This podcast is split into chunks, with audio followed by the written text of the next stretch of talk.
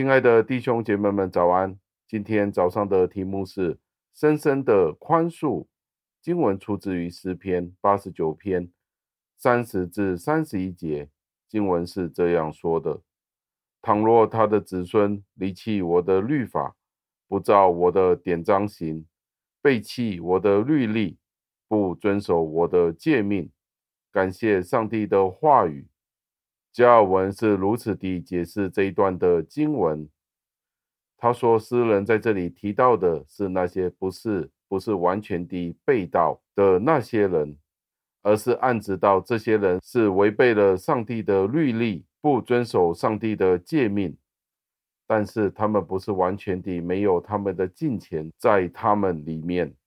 有时候有一些忠心的人，他们是有信仰的。但是他们摆脱了上帝的律法的恶，开始犯罪，以至于好像他们对上帝的敬畏完全地消失了。因此，即使是那些滔天大罪，上帝也必须要应许赦免，以至于犯下这些罪行的人不会感到完全地绝望。从外表来看，大卫好像完全失去了上帝的保守。因此，他在这里祈求上帝，他可以回到上帝身边。即使是那些犯下可憎恶、致命的罪的人，上帝也会为他们提供赦免的盼望。这样子，他们的罪的严重性就不会阻挠他们，使得他们不去寻找与上帝的和解。所以，由此可见，我们可以去谴责那些人，那些如果对其他人的罪，十分的严苛，不容许他们有第二次、第三次的悔改。那些犯罪得罪上帝的人的时候，我们就要非常的小心，因为这次上帝再给他们的机会，让他们能够再悔改。但是同一时间，我们也必须要谨慎，以免我们过于的宽松，放纵人的犯罪。我们进行极端的、严苛的对人们的要求。众多严苛的条件也是有危险在当中的，所以必须有一个平衡。当上帝宣布他对那些违反他律法与诫命的那些人表现出怜悯的时候，其实上帝是故意地激发我们，要对罪有那种的恨恶、那种的讨厌，以至于我们不会被那些罪所诱惑，跌入在那些犯罪当中。纵然信徒的行为不一定总是配得上帝的恩典，因此我们都可能会被上帝拒绝。但是上帝仍然是怜悯这些罪人，因为上帝对罪的赦免，就正正是上帝与人所立的约的基本的一个条件。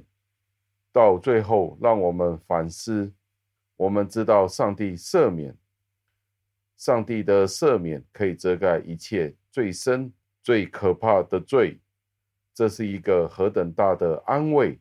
我们为着上帝的宽恕去赞美上帝，也都使得我们更加讨厌、憎恨犯罪这一件事情。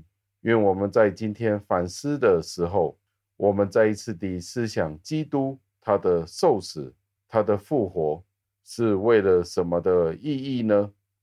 这样子深度的宽恕，怎么样可以激励我们更加地走向圣洁，而不是走向罪恶呢？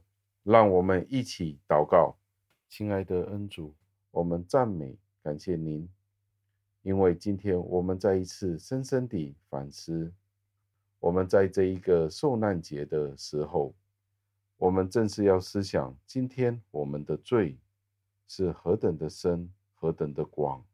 以至于您必须要差派您的爱子耶稣基督来到世上，为了我们的缘故受鞭伤、受荆棘的冠冕，最后甚至要被钉于在十字架上面。